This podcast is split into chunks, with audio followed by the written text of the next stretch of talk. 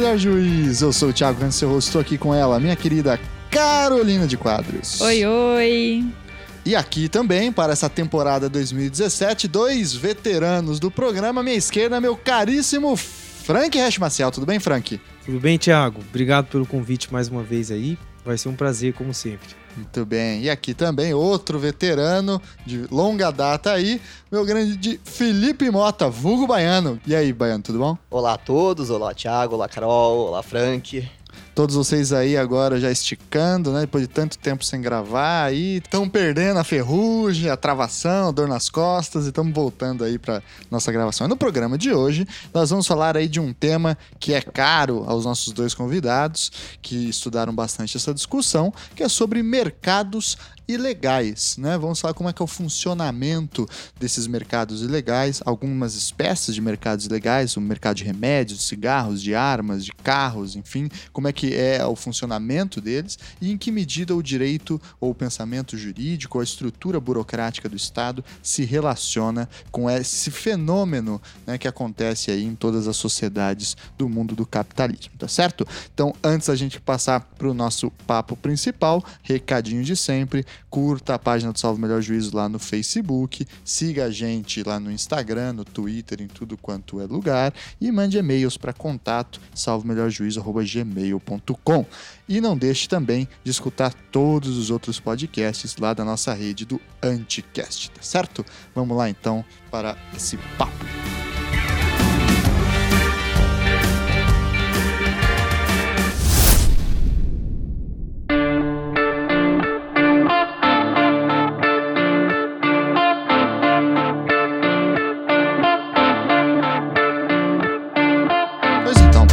Vamos lá falar sobre mercados ilegais. Começando por uma questão terminológica. O que define um mercado como ilegal de um mercado dado como legal? Qual é essa diferença? É, Tiago, eu, quando fiz a minha monografia, eu dediquei uma parte dela justamente a essa pergunta, inclusive, que era é, o que define uma, um mercado como ilegal, né? E embora quando a gente pensa em ilegal, a gente pensa na criminalização e a criminalização por princípio, por obrigação jurídica, seja de uma conduta.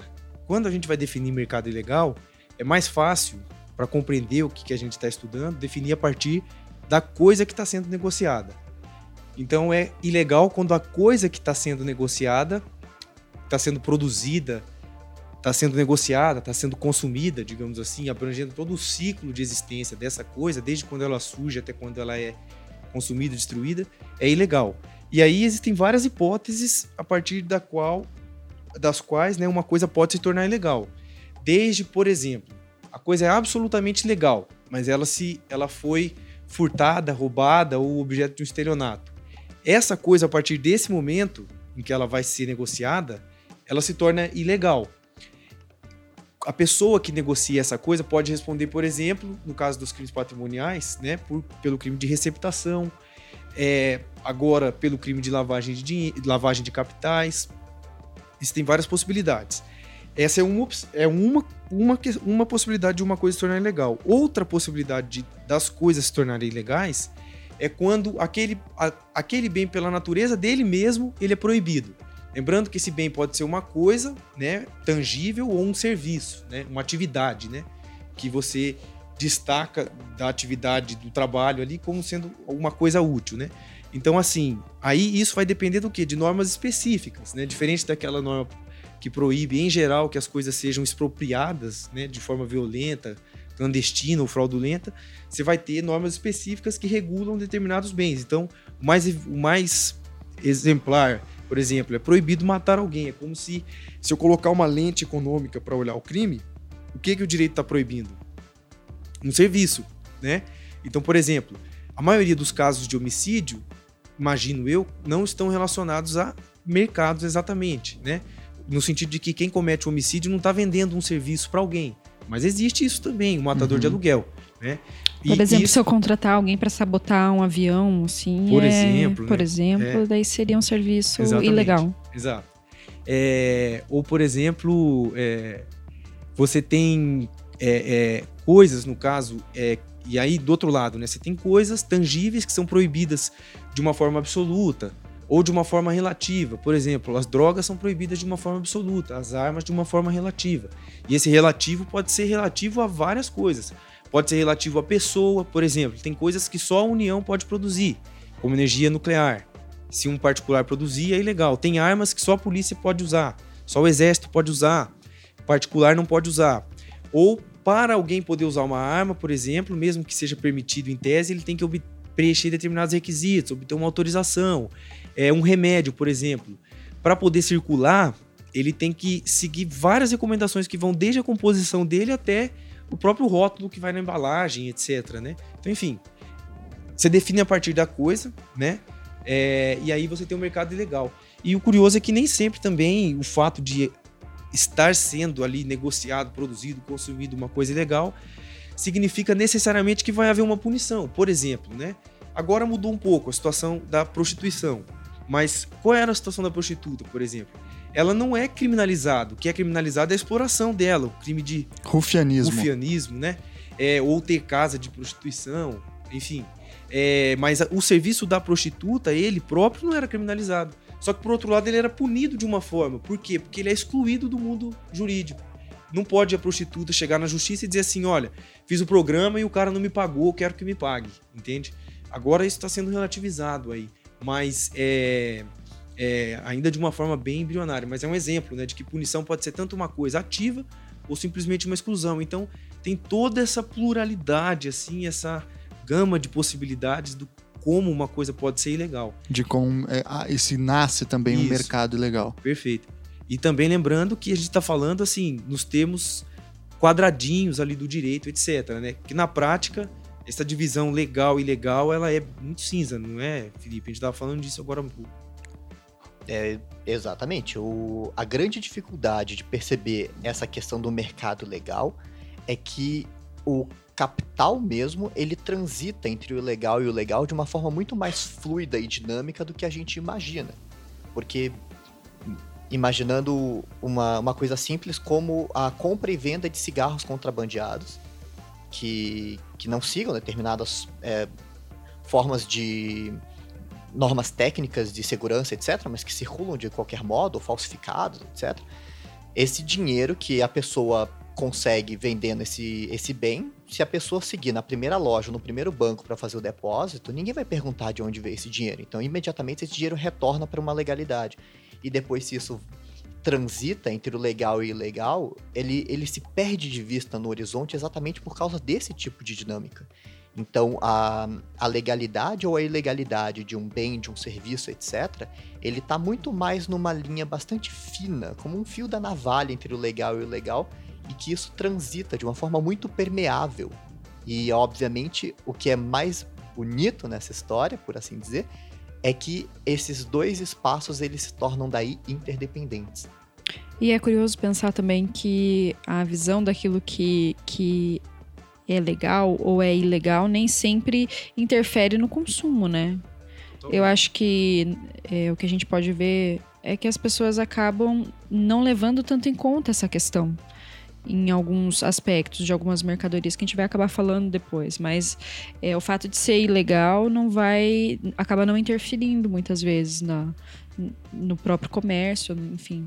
Na... É, o fato de ser ilegal, e isso é uma coisa assim que quando a gente entra na faculdade de direito, né, a gente pensa assim que é, a gente aprende o quê? Que existe é, é, é a, a, o direito como aquela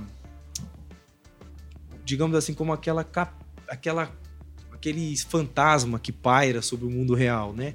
E que está sempre querendo formatar o mundo real, como se fosse uma forma mesmo que a gente deveria encaixar na realidade e a realidade seria aquilo que o direito gostaria que ela fosse, né? E é curioso assim porque essa visão, né? Essa divisão assim, o que é o legal e o que é o mundo, o que é o direito e o que é o mundo real, assim, é, a, a princípio ela até pode parecer crítica, né? Porque a gente tende a pensar assim, bom, uma coisa é o direito, outra coisa é a realidade, né?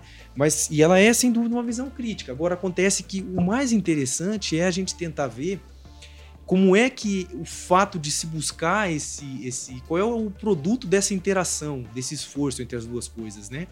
E por mais que muitas vezes essa divisão seja assim absoluta, vai existir sempre de alguma forma o fato de ser ilegal, de alguma forma influencia sempre o, o mercado daquele bem que é proibido, né? Então, por exemplo, o que que tem a ver, por exemplo, não vai afetar o consumo, realmente, mas vai afetar o consumo. Por exemplo, Uhum. quando você torna alguma coisa ilegal, no mínimo o que você faz é restringir a oferta desse produto, em alguma medida.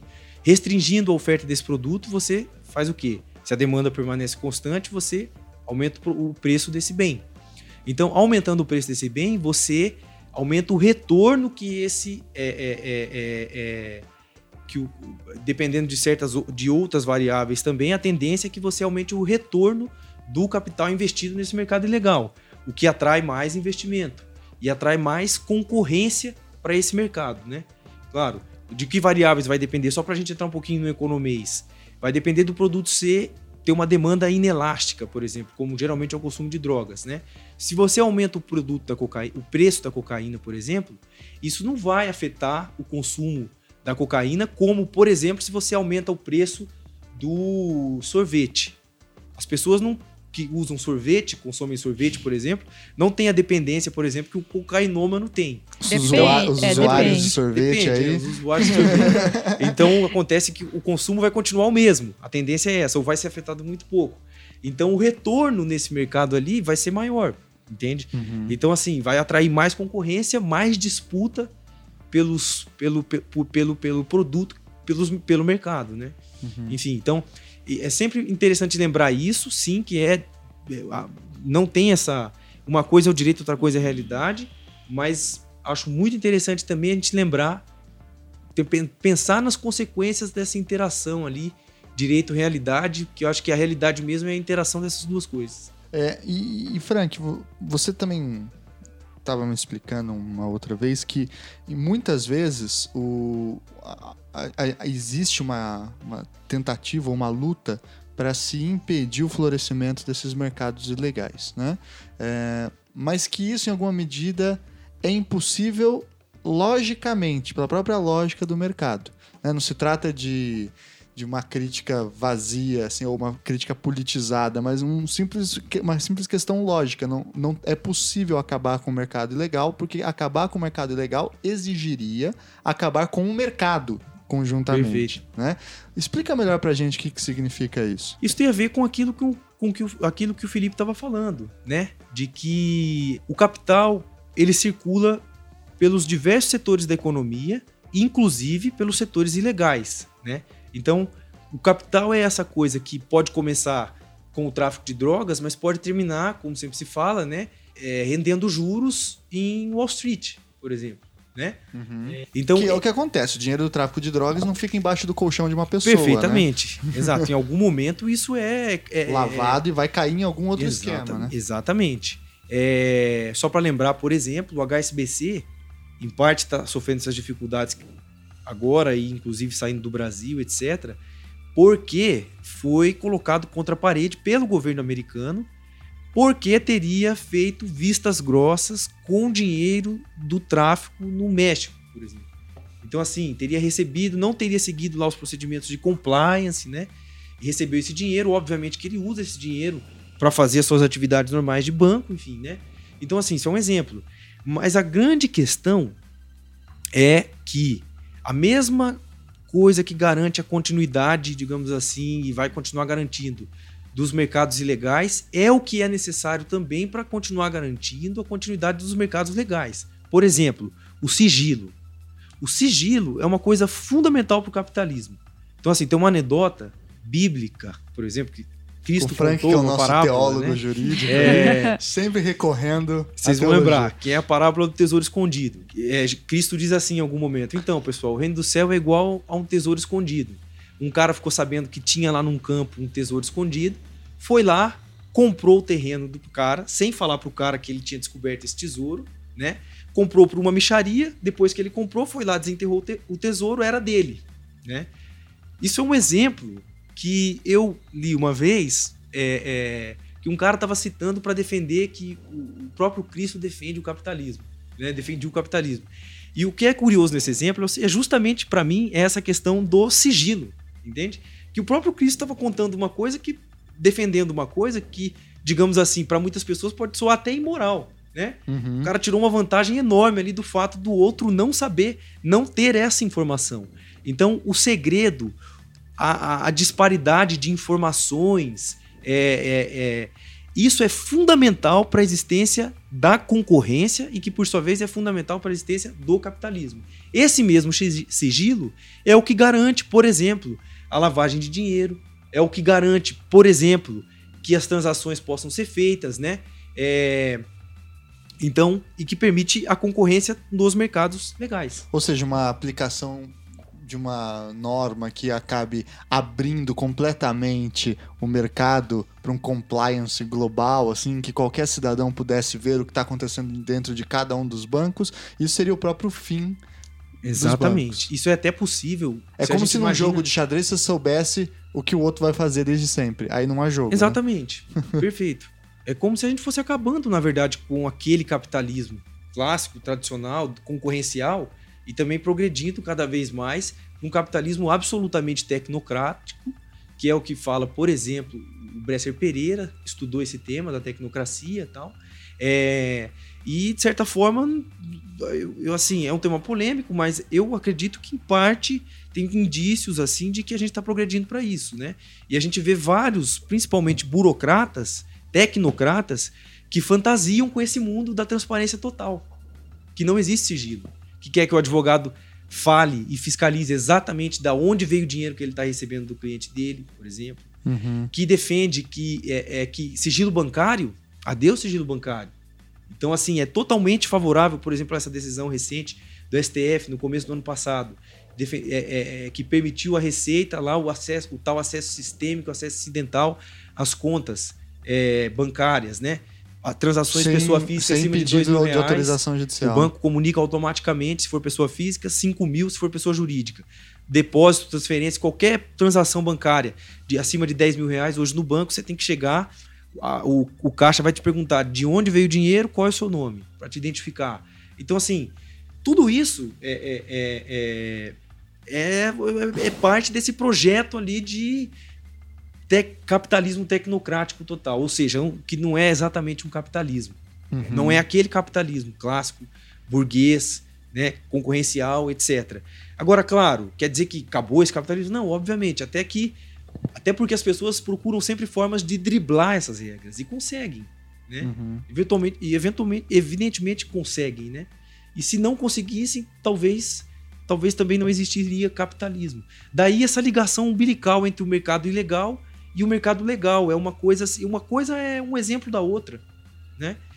Vários mercados legais já foram ilegais, vários muito do que é capital acumulado com mercados ilegais, mas vai fazer uma poupança que mais tarde vai ser investida nos mercados legais, né? Através da lavagem de dinheiro, mas não só, através também, por exemplo, na história dos países, a Inglaterra negociou o quê na China?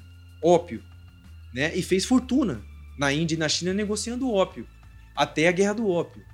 Então, esse dinheiro foi um- capital enorme que foi acumulado e que serviu de poupança para a Inglaterra. E esse capital também foi investido e reinvestido para fazer da Inglaterra um país potente que a Inglaterra é. Aí volta o que o, o Baiano falou, Exatamente. né? Essa dizendo- circulação tô entre o capital ilegal e o ilegal é muito rápido. Vocês teriam, é, para citar para os nossos ouvintes, exemplos de mercados que eram ilegais, passaram a ser legais, e o contrário também, só para a gente dar, um, dar exemplos mesmo?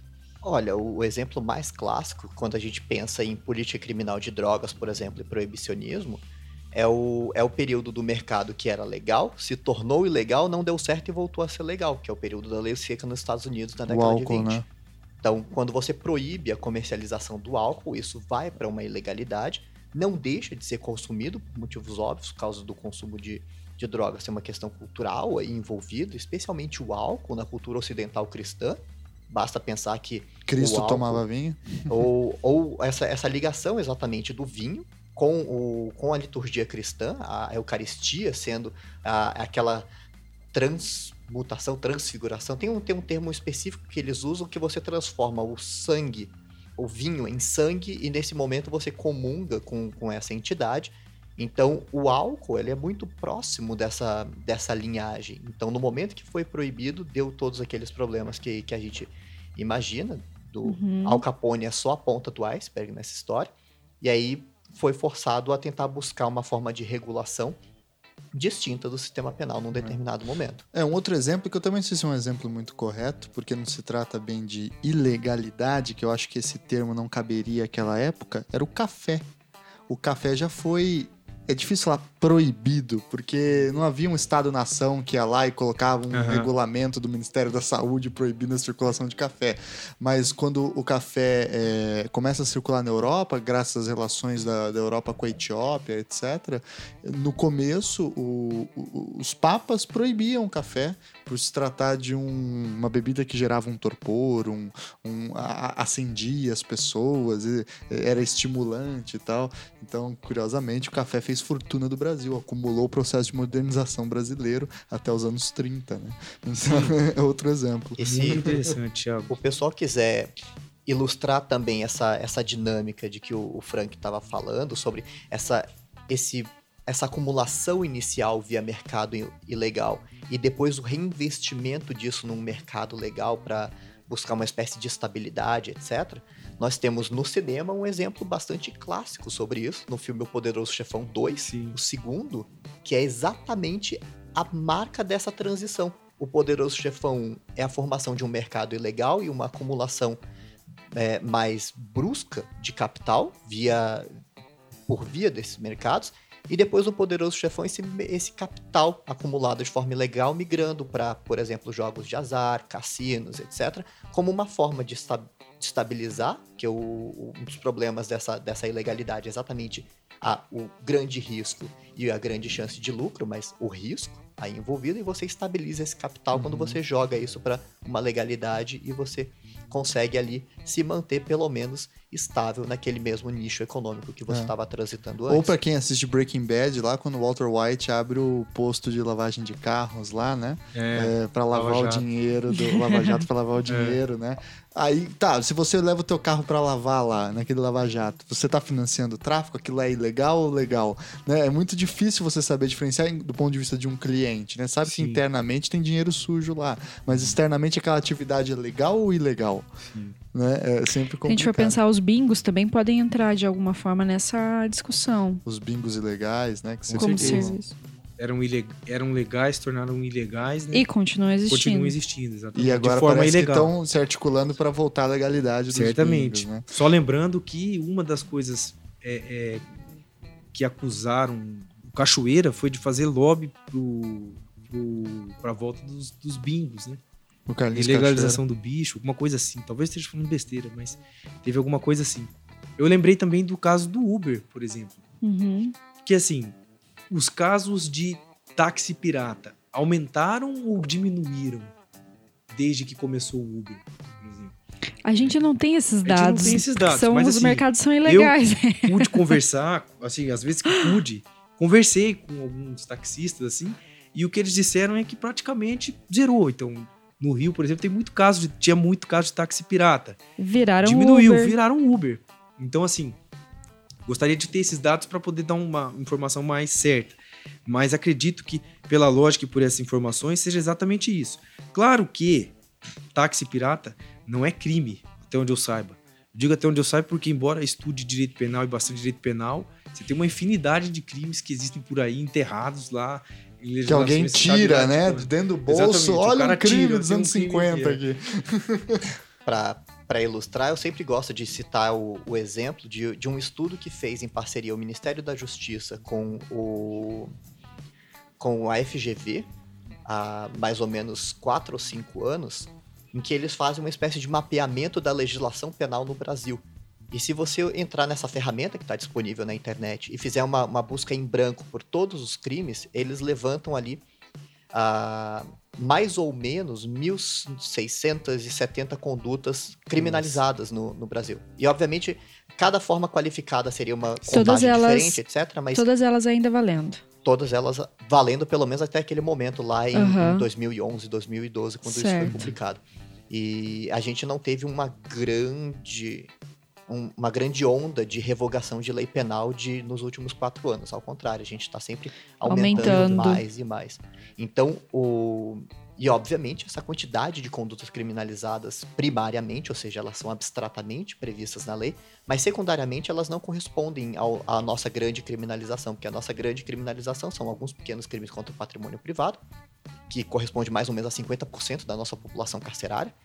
É, drogas, tráfico de drogas, o que corresponde mais ou menos uns 25%. Crimes contra a vida, mais uns 10%. E aí sobraram ali mais ou menos uns 10% ali da nossa população carcerária que é criminalizado por outras condutas. Outras 1.590 Exato. condutas. Boa parte delas é porte ilegal de armas, normalmente em conexão com algum outro crime, por exemplo, crime de tráfico de drogas ou crime contra a vida. O- os crimes carta branca, como resistência e desacato, eles entram muito aí.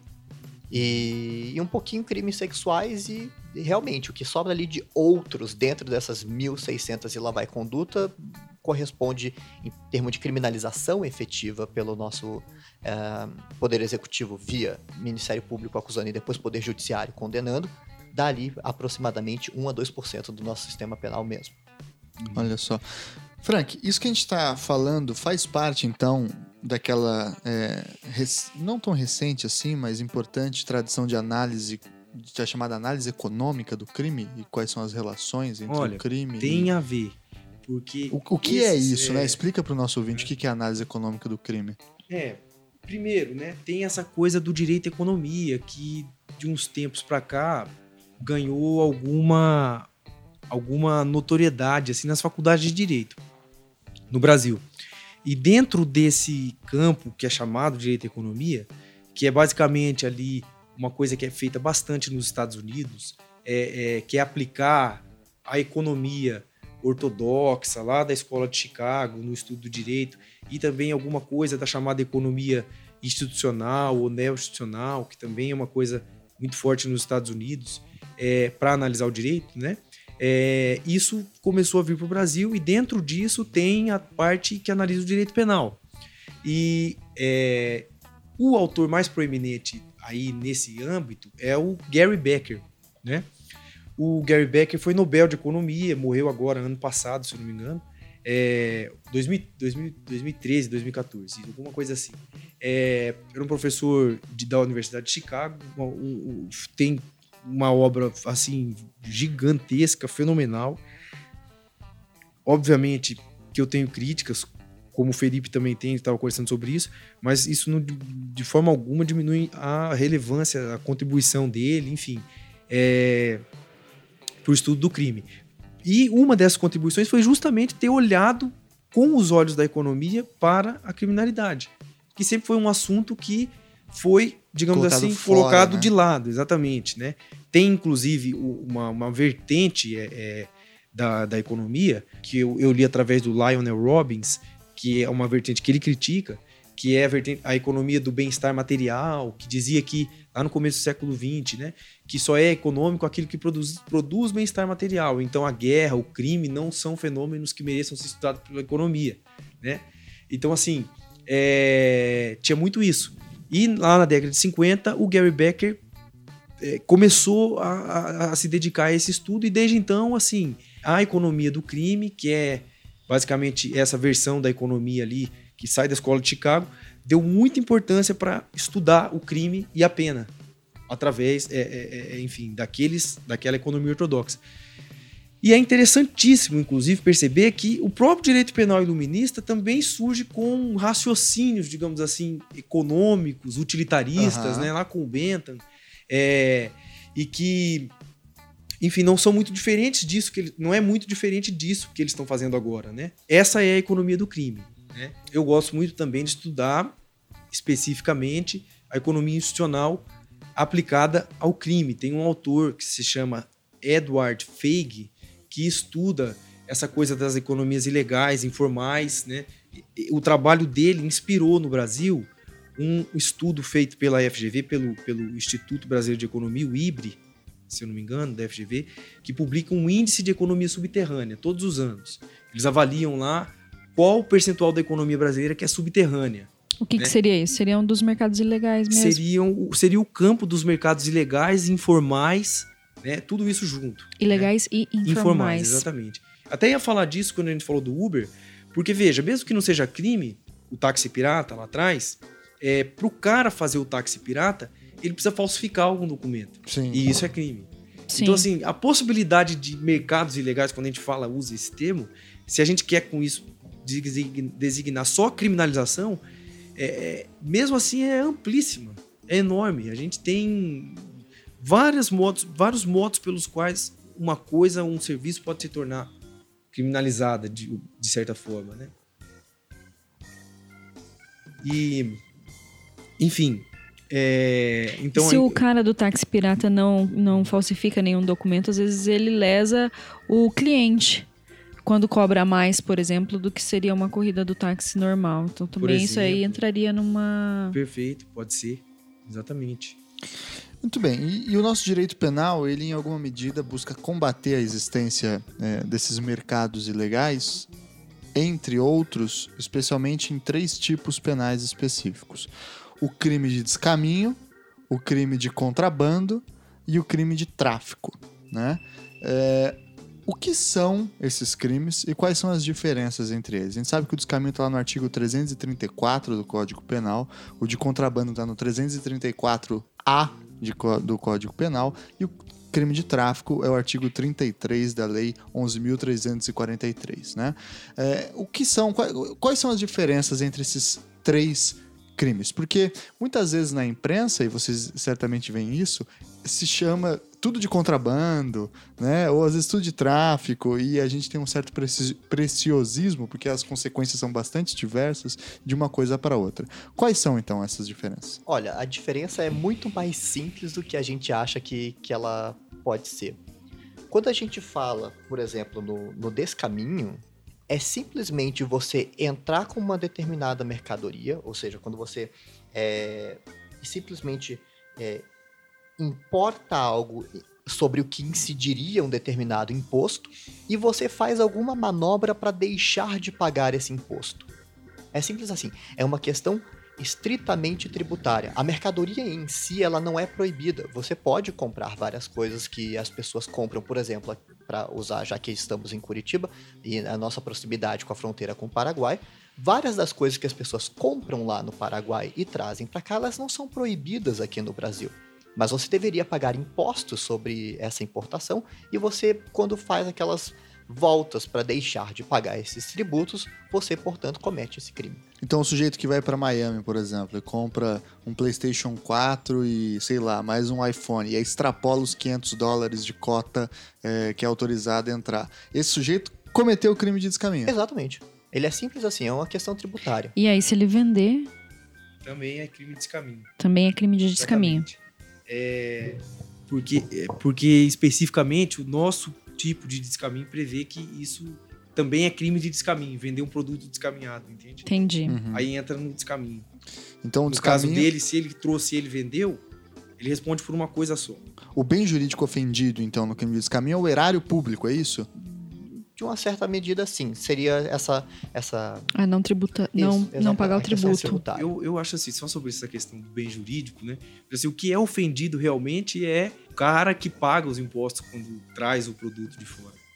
Sim. Ah, sim, o Aí mercado. volta numa questão que a gente vai vou- quero falar mais tarde, depois, mas é, é o que está sendo criminalizado, no meu entendimento, e principalmente o motor da criminalização nesses casos que envolvem comércio, mercados, etc., é a questão concorrencial.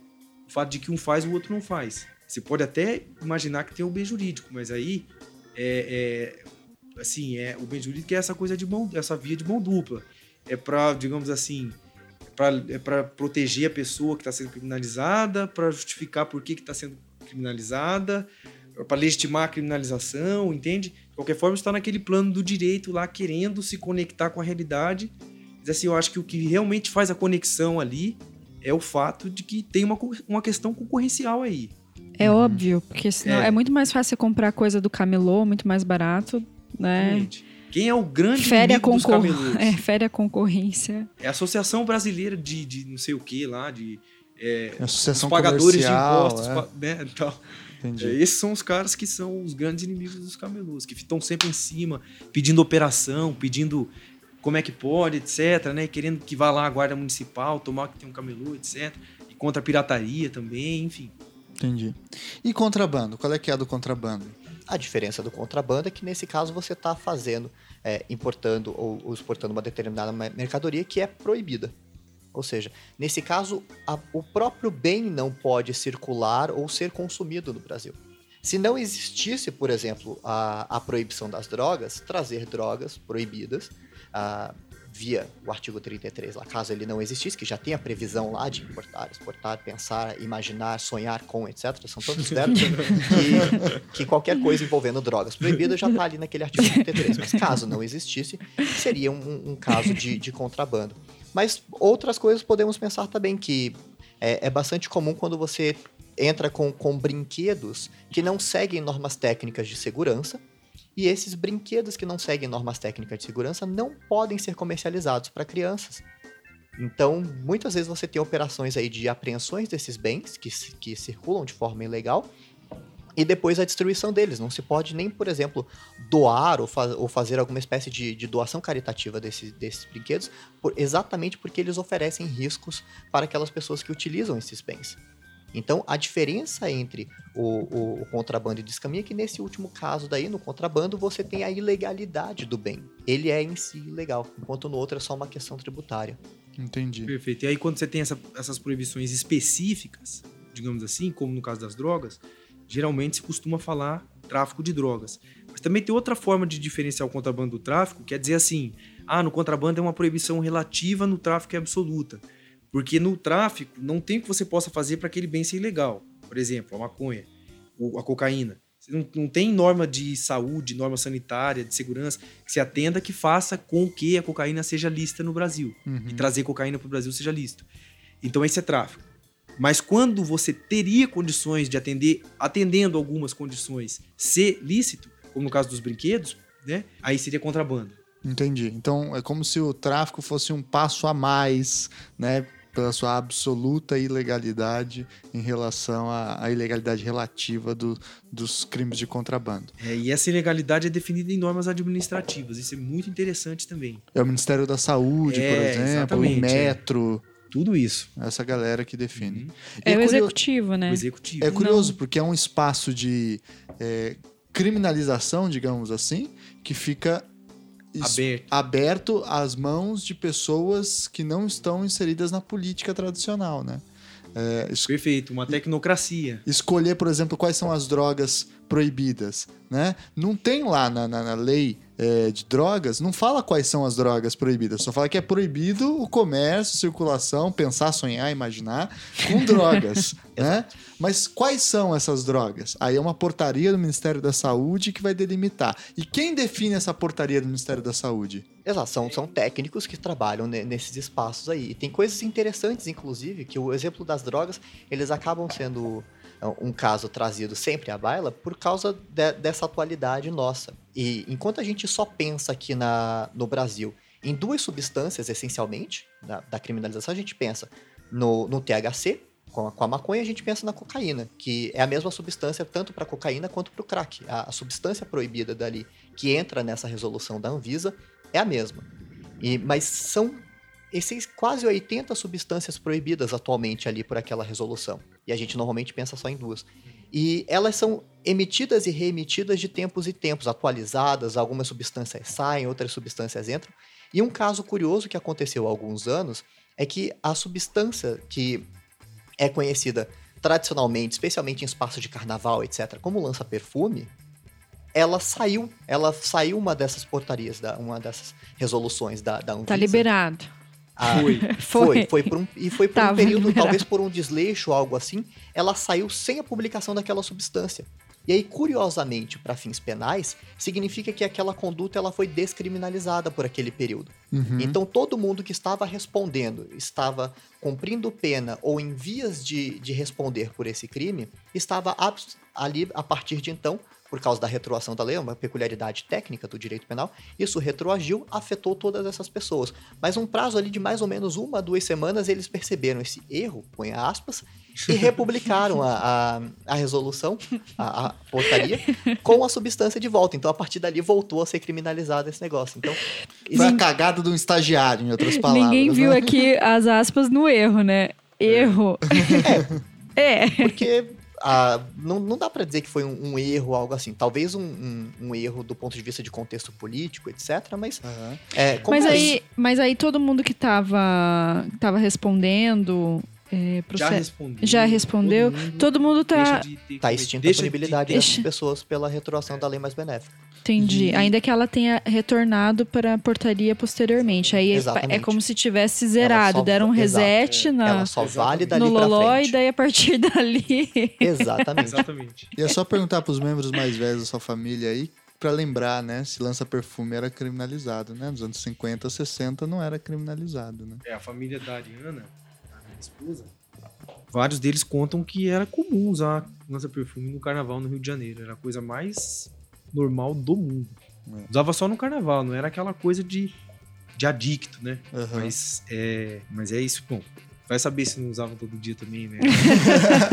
Você não foi lá perguntar, É, né? o vô de lá de 80 Não tem anos essa não vai falar isso, né? O seu João não vai contar uma coisa dessa assim de graça. Isso que a gente prometeu que não ia entrar tanto na questão das drogas, né? É, Sempre leva. Pois bem, então já vimos aí a diferença entre descaminho, contrabando e tráfico. Vamos então falar agora de alguns mercados ilegais em espécie, alguns exemplos de mercados ilegais, com exceção das drogas, que aí acho que as drogas a gente vai em algum momento fazer um programa à parte, né? A gente vai em algum momento vai falar um pouquinho, mas talvez sobre as drogas caiba uma discussão bem específica sobre ela, né?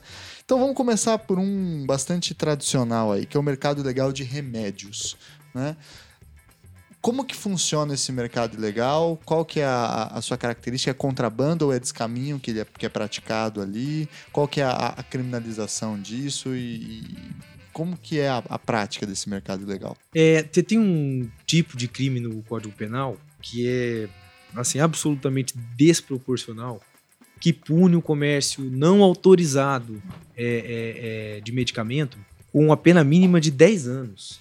Uhum. né? Então, assim, se você trouxer 5 quilos de crack do Paraguai, a tua pena mínima é 5 anos. Se você for primário, provavelmente a pena vai ficar ali em torno dos 5 anos. Mas se você trouxer, digamos assim, tá? Exagerando um assim, pouquinho. É, um comprimido de Viagra do Paraguai, você vai, ficar, você vai pegar a pena mínima de 10 anos. Os dois crimes são hediondos. Você vai ficar um quinto se for primário, dois quintos se for reincidente, na cadeia, no regime fechado.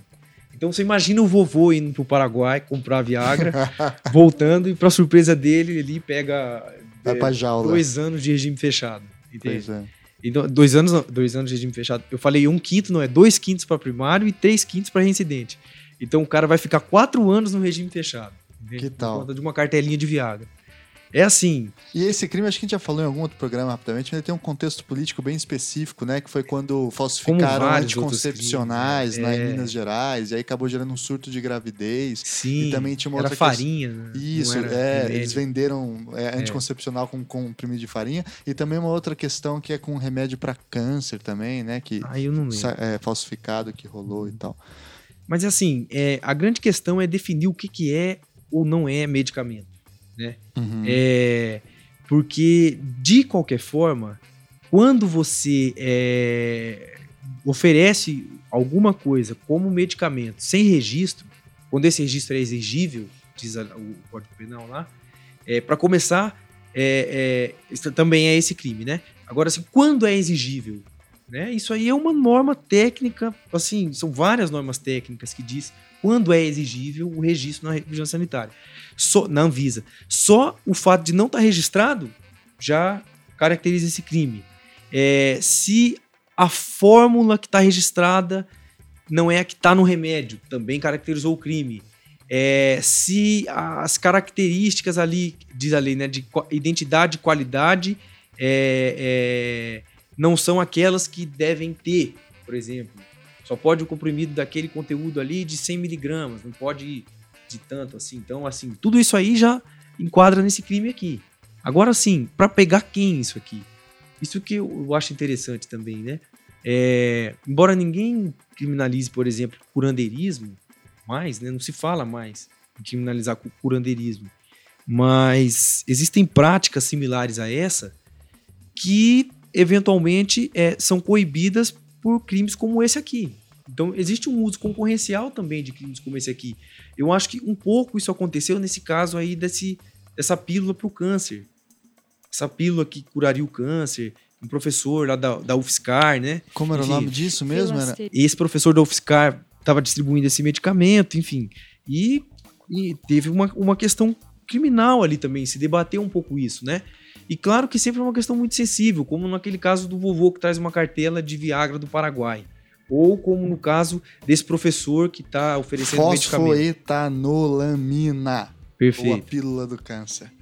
Exato. Mas o, o, que, o que eu acho interessante aqui é essa questão aí de que a gente, embora não criminalize o curandeirismo exatamente, a gente tem várias práticas similares a ela que, de certa forma, confrontam a indústria farmacêutica e que, de certa forma, tem a, que tem a seu favor esse tipo aqui do artigo 273. Né? É, e- É claro que é super possível argumentar que ele foi feito para proteger os consumidores, proteger a saúde pública, etc.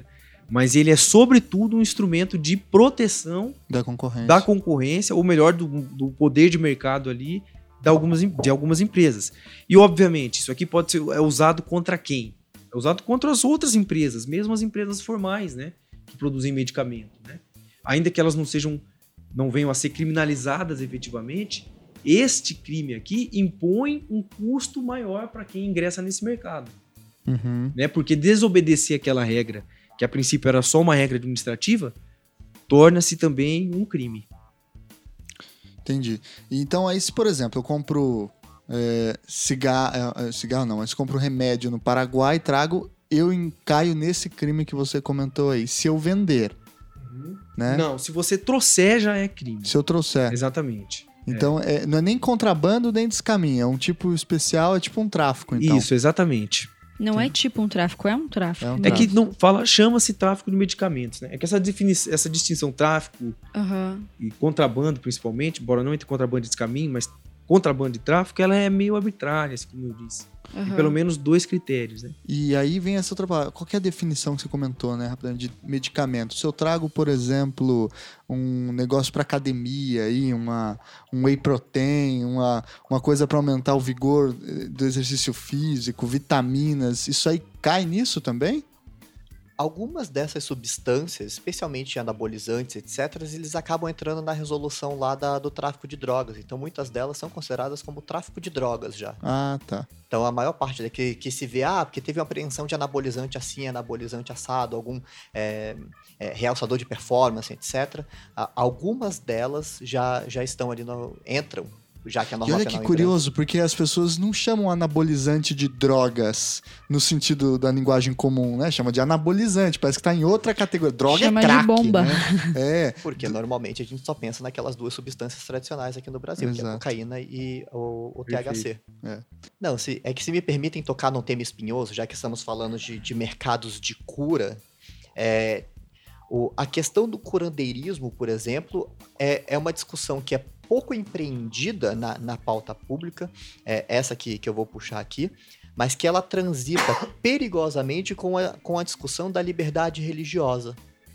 Porque olha aí. ah, o, o tipo penal de curandeirismo é você praticar, esse curandeirismo, praticar a, a ideia de cura, etc., dentre eles com gestos, etc., e que se você faz isso ainda mediante remuneração, alguma vantagem pecuniária, você ainda faz incidir aí a pena de multa. Então, muitos espaços religiosos anunciam curas para doenças, para enfermidades, para males, etc., por exatamente com essa incidência, com, com gestos, com palavras, etc. Sessão de descarrego.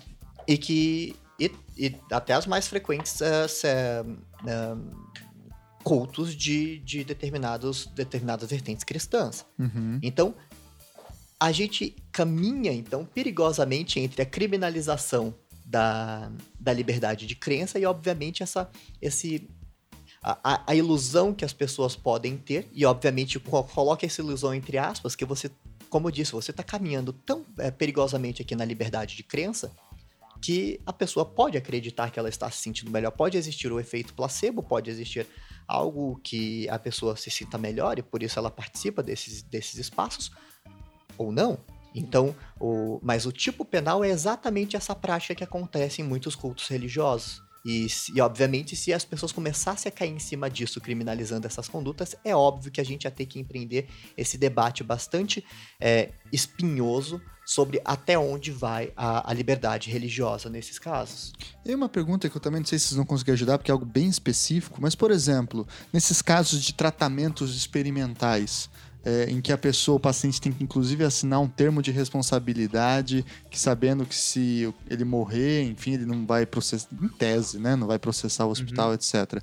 Não cairia num tipo de crime desse daí? Porque se trata de um remédio que ainda não está 100% garantido pela Anvisa, ou não está aceito ainda no nosso sistema de saúde.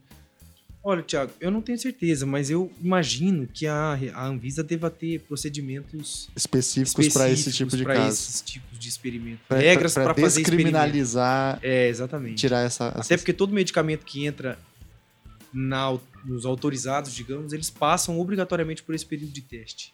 Entendi. Tá, vamos partir então para o próximo é, mercado ilegal. Esse o, o Frank conhece bastante. Mercado ilegal de cigarros, né? É. Como é que funciona? Esse, esse todo mundo já viu na rua, né? Aqueles caras é. na, na, esquininha, com um banquinho de madeira e umas caixinhas de cigarro azul. Classic. Classic, Plaza Tem bastante aqui em Curitiba. É, mas varia por aí. E a galera... Uhum. E, e, vamos combinar que, assim, a, com o, o aumento sequencial do preço dos cigarros, esse mercado tende a ficar cada vez mais forte. Né?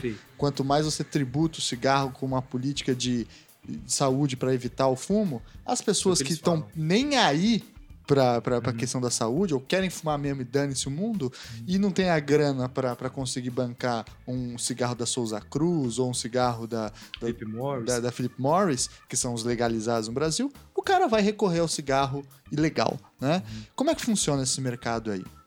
Olha, é, eu estudei o mercado ilegal de cigarros e continuo acompanhando. É, na graduação, né?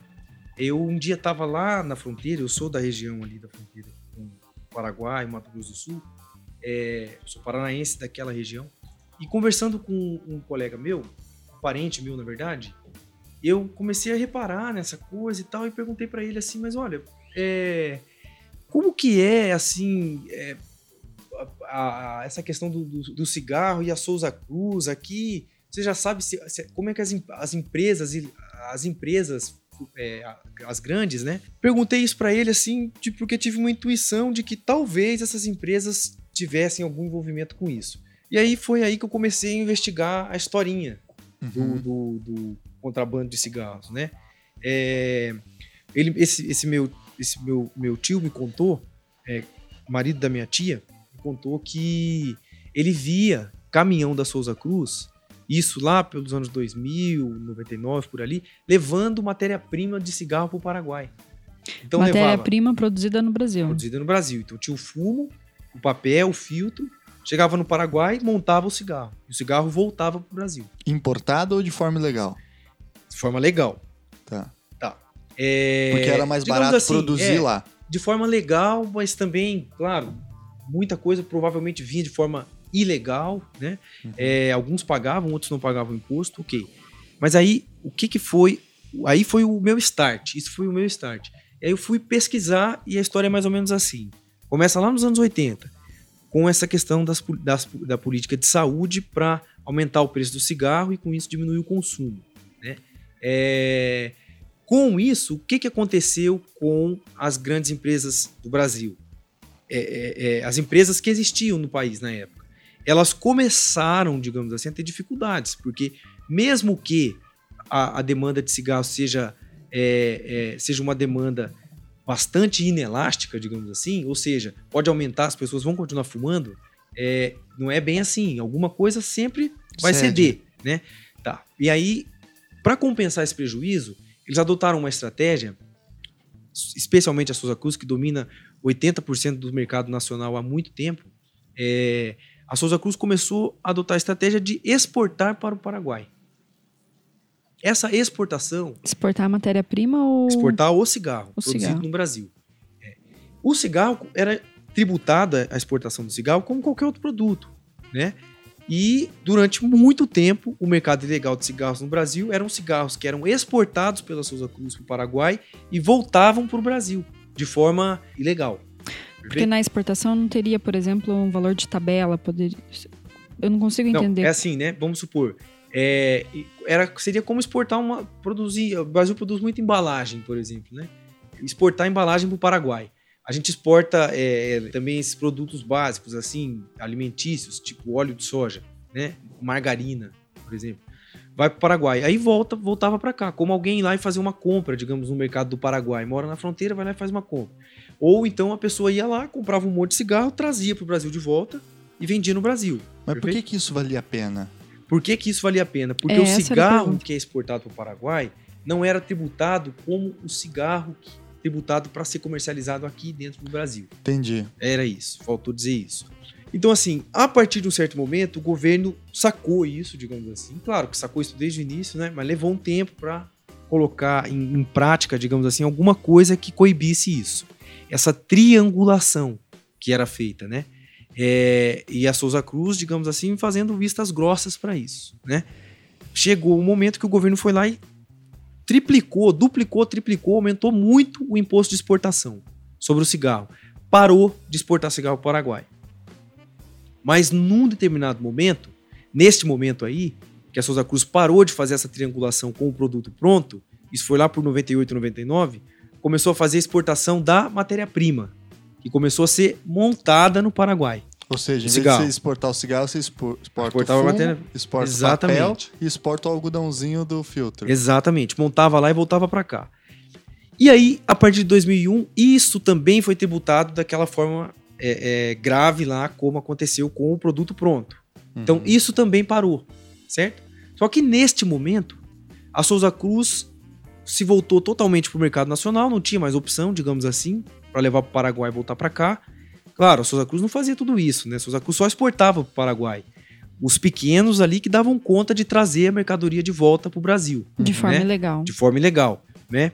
É, pequenos, médios, enfim. É, aí o que, que aconteceu nesse momento? Que a Souza Cruz não conseguiu mais sustentar essa estratégia. Passou a atuar no mercado nacional de forma mais agressiva. Essa atuação mais agressiva da Souza Cruz incluiu, inclusive, exigir mais fiscalização tributária contra as pequenas empresas que foram quebrando.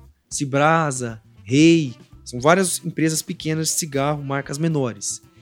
E aí, não sou eu que estou dizendo, mas a CPI da pirataria, que foi feita mais ou menos nessa época aí, no começo dos anos 2000, teria constatado que esses pequenos e médios empresários brasileiros migraram para o Paraguai para estabelecer fábricas de cigarro no Paraguai.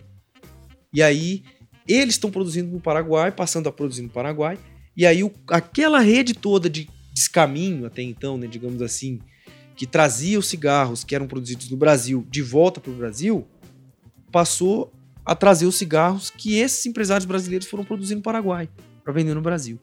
De modo que hoje esse mercado tem um terço mais ou menos dos fumantes, né, do- do- da população fumante, fuma cigarro Paraguai. Paragu paraguaio, exatamente. O de eles falam mercados ilegais, mas no Brasil, o grosso do mercado ilegal, diferente da Europa, e muita falsificação, por exemplo, no Brasil é esse cigarro produzido no Paraguai, fora das normas sanitárias brasileiras atuais. É como se fosse o cigarro produzido nosso aqui nos anos 80, vamos supor.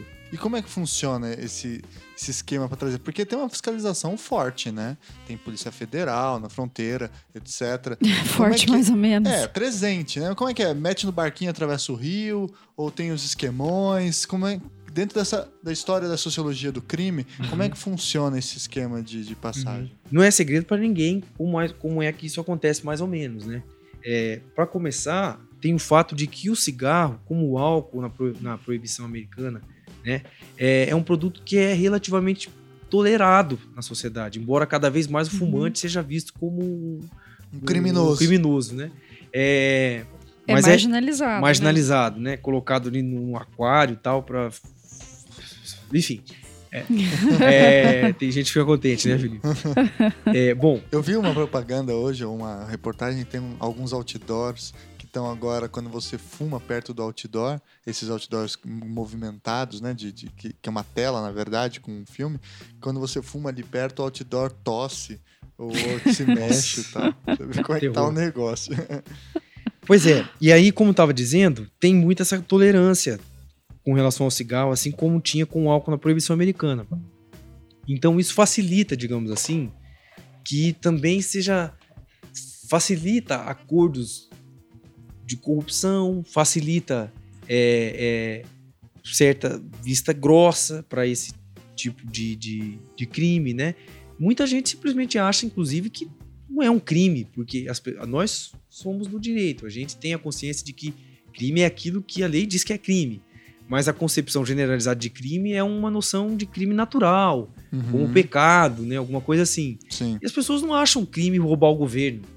Especialmente considerando roubar o governo, assim, digamos assim. Especialmente considerando que os políticos, né? Tem gente que fala É. que, que é, sonegação é legítima defesa. Exatamente. Então, assim, então tem uma coisa assim também, sabe? Enfim. E tudo isso facilita, né? É, que isso aconteça. Mas o ponto que eu queria destacar é. E não é bem roubar o governo só, porque não é exatamente descaminho, né? Embora às vezes a receita na prática lá fique calculando imposto para esses cigarros. Não é descaminho, é contrabando, porque o produto é proibido. E não tá pelas não- normas. Exatamente, ele não se, se adequa, embora seja um produto relativamente proibido, né? Mas enfim, é, o que eu acho interessante disso é perceber o seguinte: a mesma rede que alimentou, digamos assim, um comércio é, é, cinzento ali, legalidade e ilegalidade, promovido pelas grandes empresas de, de produ- que produziam cigarro no Brasil, final dos anos 80, começo dos anos, durante os anos 90, essa mesma rede que trazia o cigarro de volta para o Brasil, essa mesma rede é a rede que abastece hoje o contrabando de cigarros, certo? Uhum. Então, a rede, digamos assim, a- o que, que eu quero dizer com a rede? A rede é simplesmente aque- a- os contatos, as rotas, é, os papéis que são desempenhados, a articulação desses papéis, enfim, né? Também as pequenas empresas que tiveram dificuldade para sobreviver no Brasil, segundo a CPI da pirataria, parte delas, alguns deles, migraram para o Paraguai e passaram a produzir cigarro lá. Então, E O que eu acho cliente interessante- deles não são os paraguaios, né? Eles Não produzem são. não, pensando nos paraguaios, certamente mas nos o Paraguai deve produzir 10 vezes a capacidade de consumo da É população. só se as se todos crianças fossem fumassem fumantes. desde os 7 É. anos de idade, né? Eu me lembrei, você perguntou como que vem, né? Como que essa, esse- essa mercadoria vem pro Brasil. Eu me lembrei de um vídeo desses é, bem, bem bobo, que é um cara com um carro abarrotado de Ah, que o cara cigarro. bate o E carro. ele bate né? o carro, e daí vai lá o repórter, carniceiro, e pergunta: Mas pra que, que é esse tanto, todo esse tanto de cigarro? Ah, é pra eu fumar. Ele fala com aquela cara. Aí, mas tudo isso, tipo, tinha cigarro até o teto, né? O carro tá abarrotado de cigarro. Ele fala: Não, é pra fumar. Acho que pro resto da vida. resto da... Nunca mais, Nunca vou ter mais que vou ter que comprar. Sim. Esse vídeo é bem clássico. É, tudo que eu falei sobre a Souza Cruz, só para deixar registrado, tá devidamente documentado na monografia que eu fiz na graduação. Então, assim, eram, são Não é nenhum pesquisas. segredo. Não é nenhum segredo, exatamente. E essa questão da, da fiscalização, trânsito, como que vem, como que vai, e, e por que que não conseguem parar, é uma coisa que eu vou falar mais adiante, quando a gente terminar de, de falar do- dos mercados legais, mas uma delas é exatamente a impossibilidade de cumprimento da lei. Se a gente cumprisse as normas de fiscalização, dentre elas as fiscalizações em torno do sistema penal, a gente parava o, o sistema. Basta ver que uma das formas de, de de manifestação política dos agentes que trabalham na fronteira com a fiscalização é exatamente dizer, já que não podemos fazer greve, porque tem toda essa discussão sobre a possibilidade do direito de greve para o funcionário público em serviços essenciais, Uhum. o... eles dizem, já que nós temos essa limitação e quando queremos protestar por melhores condições de trabalho, etc., a gente não deixa de aplicar a lei ou a gente não para, a gente faz com que ela seja aplicada nos seus mínimos detalhes. E aí o sistema para. Eles chamam de operação padrão, por exemplo. Ou seja, vamos na, na fronteira ali, na, na ponte da amizade, parar carro por carro. Ou seja, Olhar. a operação padrão não é uma aplicação correta da lei, é uma, é um protesto, Exato. uma manifestação política. É exatamente a ironia que existe nisso, em que o momento em que você aplica a lei, o sistema para. Ou seja, Se você precisa de um, de um sistema de fiscalização andando, você pressupõe o descumprimento da lei. É uma, uma curiosidade aí que a gente normalmente não para para prestar atenção e diz, ah, mas por que, que não tem vontade política de fiscalizar, de fazer, etc. Por que, que as pessoas ficam impunes quando a gente fala de sistema penal? Porque se a gente punisse todo mundo que comete crime, lembrem as nossas quase 1.700 condutas criminosas, tava todo mundo na cadeia, tava todo mundo fiscalizado, era Big Brother, mil olhos aí sobre nós o tempo todo. Aí, definitivamente, Não a gente acabava com a própria possibilidade de uma convivência social. Olha só. E do próprio cap- e o capitalismo também, enfim. Como é que poderia haver mercados com tanto rigor assim, né? Como é que como é que se- como é que é possível? Porque o mesmo caminhão, porque na mesma estrada onde passa um caminhão carregado de cigarro, carregado de droga, carregado de arma, passa um caminhão carregado de soja, às vezes com soja e droga e arma. enfim, passa um caminhão Que é carregado de real, arroz, né? de feijão, enfim, e de produtos, né, da indústria, enfim. Então, assim, é essa dificuldade aí, justamente essa dificuldade de. Para acabar com o capitalismo ilegal, tem que acabar também com o capitalismo legal. Entendi. Entendi. Ou seja, não tem como fazer desse jeito. Não, não vai acontecer. E o próximo mercado ilegal que a gente vai analisar, então, é o de armas, né? Como é que funciona esse esquema? A- produção de armas no Brasil, ela é profundamente regulamentada, né? Eu não sei se chega a ser um monopólio do Estado, porque são algumas empresas que têm a CBC e tal, né? Não é um monopólio, mas é, são empresas muito regulamentadas, em um regime próprio, específico, etc. Então, como é que funciona esse- o, o mercado ilegais de armas no, no, no país? É, então, as armas, né, elas são basicamente é, divididas em dois grupos: as armas restritas e as armas permitidas. Mas mesmo as permitidas, digamos assim, existe uma série de condições para que você possa acessar essas armas permitidas. E, e poucas pessoas podem também, é, digamos assim, ter o porte dessa arma. Geralmente a pessoa vai poder ter a arma só em casa, né? Uhum. ou num clube de tiro, ou para finalidade de caça esportiva, quando a caça for permitida, né? Uhum. Então, assim. Ou no é, local de trabalho, se for o caso de ou segurança. no local Empresas de trabalho, segurança. exatamente, empresas de segurança, enfim. Então, assim, tem uma série de condicionantes, enfim, que devem ser observadas. A produção não é diferente. Está falando, digamos assim, do consumo de armas. A produção também é hiperregulada. Quem regula a produção de armas? Especificamente é o exército, que define se uma arma vai poder circular ou não, que faz os testes, que coloca a arma no grupo de proibidas, de restritas, digamos assim, aos militares ou permitidas para quem atenda as condições para ter posse, o porte, etc., de armas, né? é, o exército, por determinação da lei de armas, que é a lei 10.826 de 2003, se eu não me engano. Que é o Estatuto do O Desarmamento? Estatuto do Desarmamento, exatamente. E assim, essas armas, é curioso, a gente geralmente pensa assim num, num, num revólver, numa pistola, numa metralhadora, sei lá, numa espingarda. Mas é curioso que você vê lá no, no- no regulamento do Exército, que chama, conhecido como R15, que é uma- um, um regulamento que o Exército elaborou e por um decreto o, o Poder Executivo homologou, digamos assim, e fez valer como regulamento da lei de armas, né? Certo. É aquela lei 10.826. Esse R105, chama assim R105, ele define até, por exemplo, você fabricar um, um cano, colocar uma pólvora ali, isso pode caracterizar já uma coisa como arma.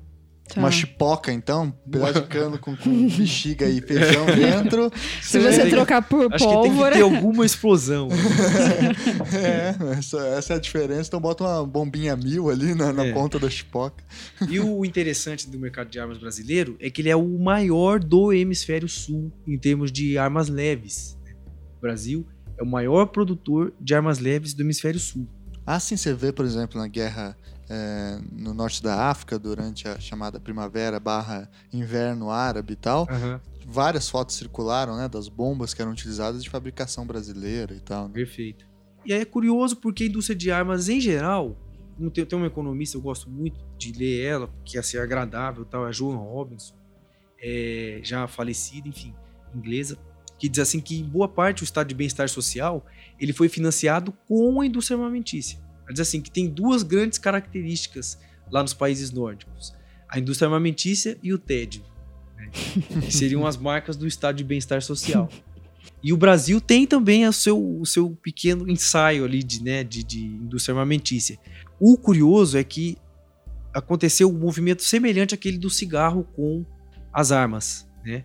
Tem um estudo, depois eu vou citar nas nossas referências no final do programa, do Instituto Sou da Paz, do Rio de Janeiro, que mostra é, é, que faz uma, faz uma crítica semelhante àquela que foi feita a Souza, que eu falei a respeito da Souza Cruz, a CBC e a Taurus, enfim, as empresas brasileiras. Porque teria acontecido o seguinte: em 2007, o governo fez aquele movimento de elevar a tributação sobre a exportação de armas para o Paraguai, né? Isso reduziu o número dessas armas brasileiras que eram apreendidas aqui no Brasil e que não saíram dessas empresas para alguém aqui no Brasil, foram para o Paraguai, certo? Voltavam e eram apreendidas aqui. Então, a partir de 2007, elevou a tributação, diminuiu a exportação para o Paraguai, diminuiu a apreensão dessas armas no Rio de Janeiro. Mas também nesse movimento ali, 2008, com a crise econômica, essas empresas se expandiram internacionalmente e compraram empresas em países que podem exportar para o Paraguai. E aí aumentou, curiosamente, assim como diminuiu a, a, a apreensão dessas armas aqui. Que saíam. É, é, que saiu, que o Paraguai voltava para o Brasil, de empresas brasileiras, aumentou a, a apreensão de armas desses países estrangeiros.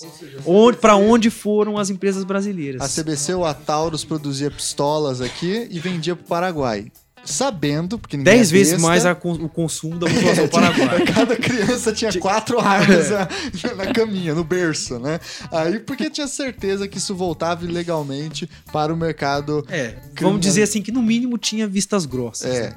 E aí, quando o governo brasileiro Mas subiu... era, isso aí já era suficiente para fazer o, o, mercado dele girar, né? É, e quando o, o, governo subiu o imposto de exportação desses produtos para o Paraguai, o que, que as empresas fizeram? Foram lá, compraram outras pequenas empresas produtoras de armas em outros países, sei lá, na Angola, e aí começou Fora da União Europeia, por exemplo, que proíbe Europeia, também. Aí começou a produzir pistolas lá na Angola e a Angola tinha podia exportar tranquilamente para o Paraguai e aí voltou essas pistolas para o mercado ilegal. Se eu não me engano, República Tcheca. A República Tcheca. É. Esses tchecos estão demais também. Né? e continua dessa forma? Então, eu não acompanhei mais esse caso uhum. específico das armas, né? De qualquer forma, assim, na, tem aquele filme lá com o Nicolas Cage, Senhor das Armas, que mostra um pouquinho de como é que funciona esse. Como é que o mercado ilegal se conecta ao, ao legal, né? Uhum. É, isso tem muito a ver também com, com, por exemplo, a indústria armamentícia americana. Ela é pujante, ela quer exportar, gerar emprego. É fundamental para o estado de bem-estar social, a indústria armamentícia, né? É uma constante, né? como diz a João Robson.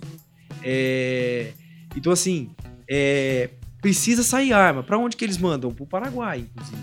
É, tem gente que diz que o welfare state é fruto da Guerra Fria, né? Pois é. É filho da Guerra Fria em vários sentidos, né? Não só no, no combate ideológico à opção socialista, mas também no financiamento bélico para manutenção da, do estado de bem-estar social, né? Aí outras coisas que envolvem essa questão também, por exemplo, são as, as, a questão das fronteiras nacionais, né? Eu não posso obrigar o Paraguai Brasil a seguir as mesmas regras que eu. Claro que às vezes dá vontade de fazer como os Estados Unidos, alguém pode ter vontade. Estou dizendo que eu tenho essa vontade. Mas alguém pode ter vontade de fazer como os Estados Unidos fazem com Cuba, um embargo que dura 50 anos, porque em tese todo cubano é comunista desde criancinha e a população toda tem que sofrer. Alguém pode ter vontade de falar assim: não, a gente vai fechar o Porto de Paranaguá até os paraguaios resolverem que não podem mais importar arma do jeito que eles importam, certo? Uhum. É que para começar tem muito brasileiro lá que na verdade está se aproveitando disso, Sim. né? E em segundo lugar, se a gente fizer isso, os Estados Unidos vão dizer, opa, e os direitos humanos, e os direitos humanos do povo paraguaio, né? A livre determinação dos povos, o Brasil não vai poder fazer isso não, uhum. entende? Não vamos deixar.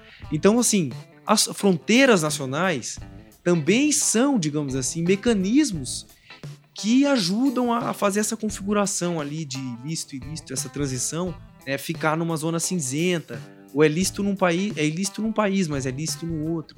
Aí você adiciona tudo isso à questão de ser Mercosul também, né? Que ainda complexifica mais. Ainda. Os outros países que fazem fronteira com o Brasil também, será que entrariam nessa situação do Paraguai com relação às armas? Ou é mais específico mesmo? É um parênteses, por que, que o Paraguai é o, o, o local definitivo da pirataria? Não, eu acho que é porque a gente tá no Paraná, né? Não, mas Não é, sei. é, Não, o por isso- grande é, centro, é porque não é? eles são eles, eles são bastante liberais, digamos assim, a política econômica do Paraguai, Aham. entende? Pouco imposto, bastante liberdade de comércio.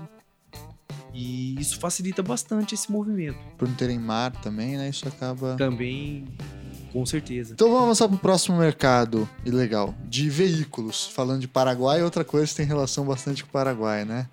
Sem dúvida. Que é o galera que rouba carro aqui, vai pro Paraguai, troca emplacamento e volta pro Brasil esse carro roubado aí com outro, outra placa, outro esquema, etc. Ou então desmancha, vende as peças e as peças voltam de uma forma legal, enfim. O que eu acho interessante do, do mercado de veículos é justamente aquilo que a gente estava falando no começo do- da conversa.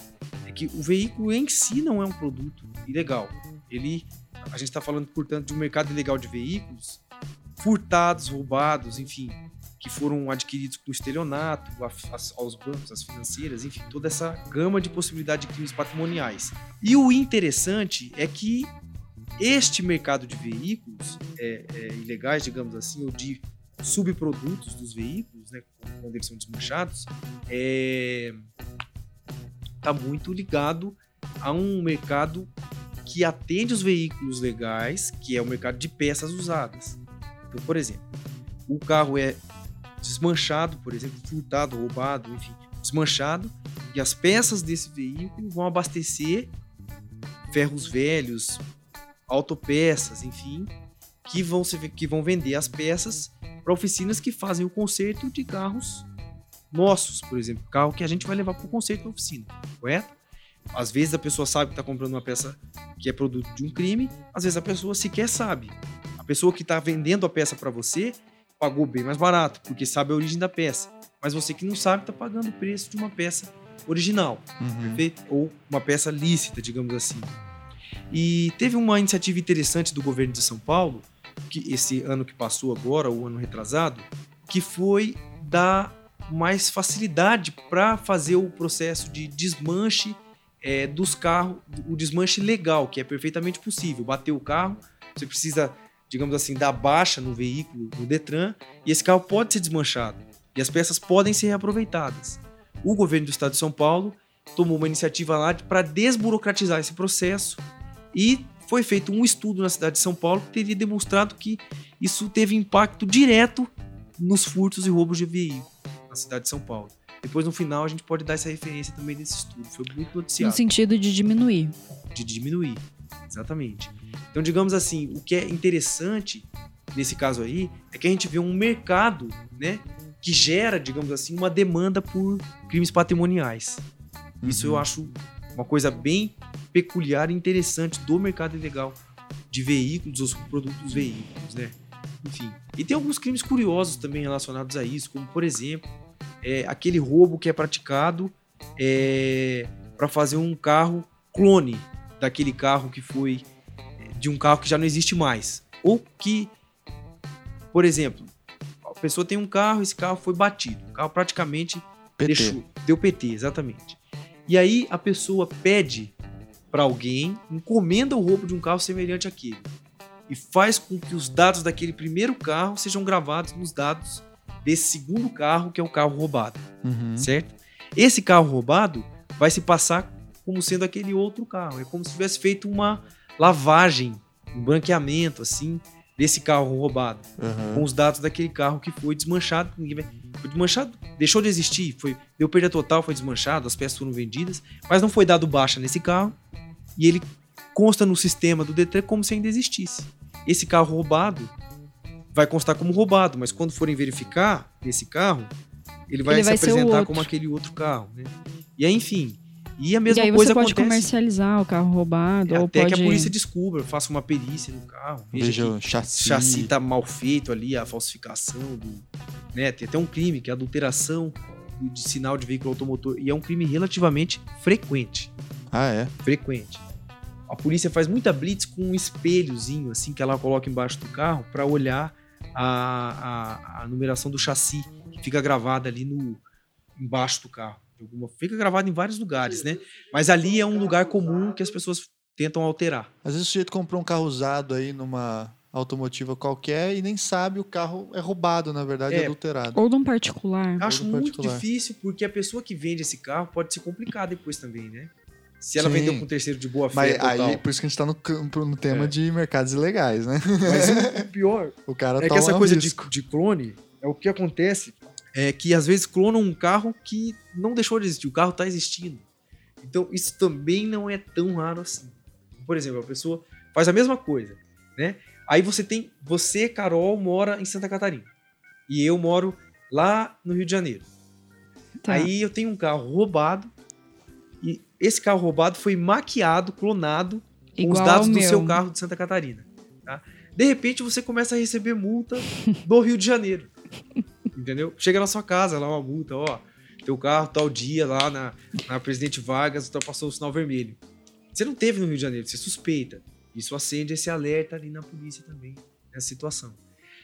Então, assim, são A gran- Qual que é a vantagem de fazer um carro clonado de um carro existente? É para cometer para crimes? maquiar, apenas também, mas apenas para maquiar um- a origem de um crime patrimonial. E aí acaba carro. sendo. Esse Entendi. carro acaba sendo uma coisa meio que. um carro descartável, né? Assim, usa até um Poxa, tempo, é. depois dane-se, pinta de verde e joga no mato, né? Não é uma desmanche e vende as peças. Porque se ele veio fácil, roubado, né? Não vai ser É, uma coisa que o cara vai querer muito. Às vezes é pra usar mesmo, né?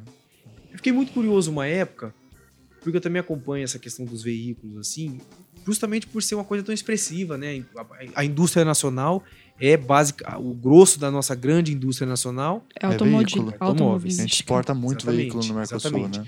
e a gente teve uma expansão muito grande de veículos, e um dos crimes que mais altera, assim, mexe nessa coisa de sensação de segurança, tal, política de segurança pública, é o roubo de- e o furto de veículo, né? E, é, e- e, enfim, então, então tem várias questões interessantes relacionadas a isso. Outra questão que me chamou a atenção faz um tempo é que teve um projeto que ia instalar chips nos carros, né? Que justamente para quê? Para evitar um tipo de crime muito relacionado Chip na fabricação? na ou- fabricação, é escondido no carro de alguma forma, assim. Que ou não sei como, com algum mecanismo de segurança que você não consegue tirar e ainda assim manter o carro funcionando, sabe? alguma Uhum. coisa assim. Esse chip era a princípio para quê? Para garantir que quando você faça um financiamento, por exemplo, um veículo, se, se evite o, o crime de estelionato na compra do veículo. Porque existe o simples inadimplemento. A pessoa compra um veículo financiado, não paga. O banco vai pede a busca e apreensão civil Uhum. e o oficial de justiça, se achar o carro, apreende e o carro é perdido para a pessoa até que a pessoa pague a dívida. Se pagar a dívida. Perdido, o carro é perdido em favor do banco, correto? Uhum. Agora existe outra situação que é aquele caso em que a pessoa vai lá no banco com um documento falso, compra o carro no nome de outra pessoa. Ou que vai lá no banco, forja as condições que o banco exige para dar o financiamento, não paga nada e some com o carro. Isso é um estelionato. Uhum. Isso dá uma busca e apreensão criminal. E o veículo vai ser apreendido pela polícia na rua. Então, assim, perfeito. É como se esperava evitar esse tipo de crime? Instalando chip para facilitar a localização do- dos carros. Só que a instalação de chip faz com que reduza o mercado de um outro setor, que é o do setor de seguros. Então, assim, eu não fui a fundo nessa questão, mas eu imagino que teve um lobby muito forte ali é, da, da indústria de seguros, como eles gostam de se chamar, né? É, para barrar, Impedir impedir esse tipo de coisa. E já que comentamos nisso, que realmente quando a gente fala de veículos automotores, a gente trabalha também com uma série de outros mercados que se formam orbitando os veículos automotores. Aham. E, e a gente e a questão da segurança é um deles. O, o mercado de carro blindado em São Paulo é gigantesco para você blindar carros, colocar reforços, etc, para que consiga suportar tiros de arma de fogo. O, o seguro é outro. E a gente está num espaço também privilegiado para mercados ilegais aqui, que nós temos condutas comuns, que é a pessoa que contrata um determinado seguro e ela paga para um terceiro que é especializado nesse tipo de serviço para que ela leve esse carro segurado depois de um determinado tempo para o Paraguai. A pessoa que, que contratou esse serviço dá uma notícia de furto para que ela consiga a indenização securitária para conseguir um carro novo. Sim. Então nós temos aí um, um mercado que se forma para levar esses carros ao Paraguai, para que lá ele seja dado uma outra destinação, que ele seja reemplacado, desmanchado, o que quer que seja. A pessoa recebe o que quem que se especializa nesse serviço para fazer esse leva e traz. E, obviamente, depois de, de um determinado período, a pessoa contratando um seguro faz com que esse troço se movimente conseguindo um carro novo. Sim. Então você tem linhas de legalidade e ilegalidade que são bastante curiosas. Dentre elas, muitas vezes a, as pessoas são paradas na, no caminho para o Paraguai e às vezes presas em flagrante e eles caem numa tecnicalidade, uma, um detalhezinho técnico que não é crime você passar com o seu carro com o Paraguai. Então, enquanto não o cara que contratou esse serviço não der a notícia de, de furto ou de roubo, esse carro está completamente legal. Poderia emprestar para um terceiro e que esse terceiro viaje para o Paraguai. Uhum. E então ele não está cometendo nenhum crime tecnicamente até este momento. Então também não é possível a prisão em flagrante. Tecnicamente não, você não pode sequer barrar a passagem dessa pessoa para o Paraguai, exatamente porque não existe nenhuma ilegalidade em você cruzar a fronteira com seu carro. Olha só. Então você tem uma, uma linha bastante tênue aí entre o, o, legal e o ilegal e como que se forma um mercado aí em torno desses outros serviços que orbitam o, uhum. o, o, os veículos automotores. Por exemplo, você não teria demanda para veículos blindados se você não tivesse uma percepção de insegurança e de crimes armados também numa determinada localidade. Perfeito. E por fim, o último mercado em espécie que a gente analisa aqui, acho que é o mais é, chamativo, assim, né? É um mercado ilegal de órgãos, né? Que gera aí vários filmes de terror e, uhum. e episódios dos Simpsons contra o Brasil, inclusive, uhum. né? qual, qual é que é desse mercado aí? Olha, eu quando penso em órgãos, eu só, assim, para além de episódios específicos, que eu só tenho também notícias, assim, distantes e tal, né? É... O que eu acho interessante da questão dos órgãos é que é justamente o exemplo máximo, digamos assim, de até onde pode ir, digamos assim, uma discussão sobre liberalização de mercados em geral e de mercados legais, né? Legalizar o mercado de órgãos é, seria alguma coisa, digamos assim, positiva do ponto de vista de regulamentar uma coisa que já existe, ou seria, na verdade, estimular que uma coisa bizarra, digamos assim, acontecesse ainda mais, né? É legítimo que a própria pessoa que é dona do próprio corpo. Ela é realmente dona do próprio corpo ou não? E sendo ou não dona do próprio corpo, pode ela dispor do, dos seus órgãos como ela quiser, vender, inclusive, inclusive se isso vier, vier a significar a morte dela, enfim. Proibir resolve a questão do, do tráfico de órgãos. São, são, o que me fascina nessa discussão é justamente que é o exemplo limite assim dessa discussão legalização, mercado ilegal, enfim. E você, Baiano, já comprou muitos órgãos aí nos mercados no mercado Não, livre? hoje em dia tá muito difícil, o pessoal tá fiscalizando muito. Eles perguntam, mas você não tem coração? Daí eu pergunto, mas, poxa, isso é uma crítica ou uma encomenda? mas, não...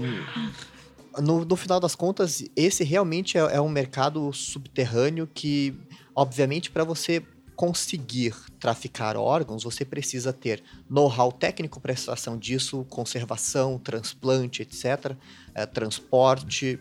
Então, você transita também num, mercado entre o lícito e ilícito bastante curioso. É, sem contar, por exemplo, outros mercados ilegais de serviços, clínicas clandestinas de aborto, por exemplo. Perfeito. Né? Exatamente. Que você é. pressupõe ali um conhecimento técnico, especialmente da área da saúde, para poder lidar com isso. Obviamente, com uma série de inseguranças que as pessoas que lidam com isso transitam. Se você quiser fazer por conta uma doação, uma venda de um determinado órgão que mantenha a pessoa que faz a doação viva, por exemplo, um rim, uh, até os espaços ilegais de pessoas que morrem de forma mais ou menos não identificada e, e quando se vai descobrir, existia um mercado ilegal de simplesmente de, de colheita de órgãos dessas pessoas que desapareciam, especialmente em espaços periféricos ou, ou pauperizados, onde não há uma fiscalização com, com essas mortes, como se essas vidas valessem um pouco menos, as pessoas exploram esse loop da, esse, esse, esse furo da, da fiscalização,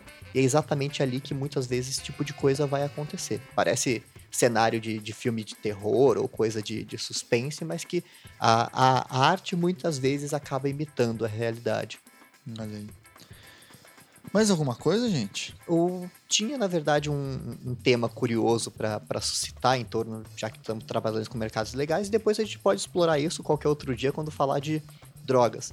Porque são coisas que se aplicam para os dois. Hum, são, é, é um raciocínio que se aplica para as duas hipóteses. Que a gente fala da produção, ou seja, como que ocorre a venda, como que se formam os mercados, etc. E, como criminólogo, me interessa também saber a resposta que são dadas, a, que, a resposta que é dada para esses mercados. E uma das possibilidades de respostas, que é a primeira coisa que a gente pensa, é Cadeia. o sistema penal, exatamente. E aí, o que é o- um dos objetos da, da minha tese, que eu trabalhei há alguns anos, é exatamente mexer como que o sistema penal, ele não só é inapto para lidar com mercados ilegais, como ele exatamente reforça esses mercados. É uma coisa que pode parecer muito louco à primeira vista, mas que faz bastante sentido. E gera novos mercados. Por exemplo, é, empresas de segurança, agora novas administradoras de presídios e assim por diante. Exatamente. E quando a gente está trabalhando com esses mercados que trabalham na lógica empresarial, essa é uma dificuldade que muita gente tem, tem de, de perceber, mas esses espaços trabalham na lógica empresarial de maximização do lucro, redução dos custos de mão de obra, redução da tributação, etc. Então, quando a gente joga isso para a esfera penal e você simplesmente criminaliza da forma mais absoluta, como questão de órgãos, como questão de produtos é, pirateados, como a questão das drogas e tantas outras coisas, a gente, do ponto de vista empresarial, a gente está gerando quase que um benefício para esses espaços. Porque, para começo de conversa, você já tira do espaço de regulamentação da força de trabalho. Imagina, o pessoal tá louco agora no nosso atual contexto político, tentando mudar as regras de previdência, fazer com que as pessoas trabalhem mais, fazer com que elas ganhem menos, fazer com que elas consigam ter flexibilização da, da legislação trabalhista, etc., porque isso custa do ponto de vista da produção. E quando você joga para ilegalidade, imediatamente você tirou a incidência de todas essas normas. Uma pessoa que trabalha, por exemplo, para um traficante de drogas, não tem direito a aposentadoria, Tá no INSS, regime liberal etc. absoluto. Exatamente, mas é isso mesmo. É esse, exatamente esse ponto. Você está no ponto liberal mais perfeito que você pode imaginar, do ponto de vista de ausência de regulação estatal da força de trabalho. A pessoa reclamou, ou ela é simplesmente vai embora com a mão na frente e outra atrás, ou você mata a pessoa, tem uma fila para entrar ali no o exército industrial de reserva tá ali, você pode contratar as pessoas. E do ponto de vista da força de trabalho, você consegue explorar sem limite de férias, sem limite de jornada de trabalho e tantas outras coisas. Além disso, do ponto de vista do produto, quando ele se torna ilegal e não pode sequer circular, como no caso do contrabando, você evita uma das, das teorias da, da crise, por exemplo, que, que gera que, como você está sempre querendo expandir a produção, chega numa das possibilidades é você gerar um gargalo que você começa a produzir mais do que a capacidade que existe de consumir. Uhum. Então, quando você está sempre destruindo esses produtos gerados, você está exatamente ali ge- gerando uma espécie de benefício ou dificuldade de gerar uma das formas de crise do capitalismo, que é a, a crise de realização, ou seja, a dificuldade que você tem de colocar aquilo que você produziu à venda. E, obviamente, aquilo que você perdeu num determinado ciclo produtivo, você joga para o futuro, aumentando o valor do seu produto na forma de risco. Ou seja, ah, eu perdi um determinado carregamento, aquilo que eu perdi eu vou jogar para o ciclo produtivo seguinte, aumenta o, o valor daquele produto e você simplesmente recupera no ciclo produtivo seguinte. E conforme você não consiga vender, você vai sempre postergando isso para depois, até que chega um determinado momento que você consegue e você ganha na loteria. Você vende um produto super valorizado por causa da política criminal. Ah, além disso, o que para mim é a cereja do bolo para pensar, existem outros detalhes aqui, mas não queria estender, mas o que é a cereja do bolo para pensar do problema da resposta penal é que é mais ou menos o seguinte: você tem a necessidade de combater com um sistema penal, que é um sistema público, que é um sistema financiado via impostos, etc., que você precisa combater um mercado que tem todas as vantagens econômicas para um crescimento muito mais acelerado do que o mercado tradicional fiscalizado, Uhum. sem a possibilidade de arrecadar para fiscalizar esse mercado. Ou seja, Perfeito. esses mercados ilegais não pagam tributos. Uhum. mas você precisa tirar dinheiro de algum lugar para sustentar o sistema penal para conseguir é, enfrentar esses espaços. Então você fica com, com essa dualidade. A questão das drogas é uma delas. Você precisa sustentar polícia que investiga, você precisa sustentar polícia militar, polícia civil, Ministério Público, Judiciário, cárcere. E nenhum centavo dessa, desse sustento vem do tráfico de drogas, porque ele não é tributado, porque é plenamente ilegal. Uhum. Então, ele, o, o Estado acaba ficando sempre um passo atrás desses mercados ilegais, porque eles têm um crescimento econômico muito mais acelerado do que o Estado tem de crescimento econômico para poder manter a máquina que fiscaliza isso do ponto de vista uh, penal. E como você não salva nada desses espaços quando ele é absolutamente penalizado, como começo, você não pode sequer se apropriar disso e colocar à venda depois. Não é algo que você consiga salvar do ponto de vista econômico. Então as pessoas que transitam por esses mercados, eles estão trabalhando com um mercado de potencial de crescimento muito maior do que os mercados formais. Ou seja, é o liberalismo uh, que tanta gente sonha desde os períodos uh, liberais clássicos e, e, do ponto de vista de fiscalização, sempre com o Estado um passo atrás. Então é um tema super interessante para ser discutido e eu pessoalmente foquei mais na questão das drogas quando trabalhei isso na tese, mas é uma coisa que tá só nos outros também. Isso, que também se aplica para os outros e que só agora muitos espaços estão começando a perceber essa dificuldade, essa, essa espécie de é, soco em ponta de faca, que é a utilização do sistema penal. Ou seja, ele trabalha com uma lógica que ele reforça o próprio capitalismo por trás desses mercados ilegais e ele é incapaz de cumprir aquilo que promete e, ao mesmo tempo, reforça com o, o que ele pretende combater. Como você dizer que vai tentar combater um incêndio jogando gasolina nesse incêndio. Você pode ter a melhor das intenções, mas tudo que você vai fazer é aumentar as chamas desse incêndio. E é a curiosidade do sistema penal para tentar combater o, o, o espaço do capital. Muito bem, muito bem. bem. Acho que é isso, né, gente? Vamos partir então para as nossas diquinhas culturais? Você que manda. Vamos lá então. Carol, o que, que você indica para o nosso ouvinte aí sobre mercados ilegais? Nós falamos algumas coisas é, que tem a ver com filmes. Eu me lembrei daquele filme que é Os Infratores. Se eu não me engano, acho que esse, que é, o, esse é o nome que fala a respeito da questão que o Baiano comentou no início do programa, que é da lei seca nos Estados Unidos e tal. É um filme bastante interessante, acho que tem tudo a ver com, a, com essa reflexão a respeito dos mercados ilegais mesmo. Muito bem. Eu tenho uma dica rápida também, a gente passa para os convidados que vão ter coisas melhores. É um, um, um livro que saiu no, no, fim de 2014, é, eu não consegui ler ele inteiro, mas é a, até a parte que eu li eu achei bem interessante, da Amy Cheskel, chamado Leis da Sorte: O jogo do bicho e a construção da vida pública urbana, que é a história da criminalização do jogo do bicho no Rio de Janeiro e as relações entre o jogo do bicho e a política lá no Rio de Janeiro. O Frank, que mora lá no Rio, sabe muito bem que o negócio lá é, é, é, é bem famoso, né? As relações entre o bicho e a política municipal, né? Vira e mexe tem alguns hotéis que pegam fogo, né? Todo ano, né? Tem uns esquemas assim meio acertados em que os bicheiros estão sempre envolvidos aí. Manda aí, Baiano, o que, que você sugere? Olha, já que estamos em clima de, de filmes, por exemplo, fora o, o Poderoso Chefão, para ver essa transição do mercado legal para o ilegal e para uhum. a estabilização desses capitais, uma interessante e mais recente, que é uma, uma pedra no sapato no, no serviço de inteligência estadunidense, é um filme que saiu em 2014, que em inglês eu não consegui achar o título dele em português, mas em inglês ele chama Kill the Messenger, como se fosse Mate o Mensageiro. Uhum.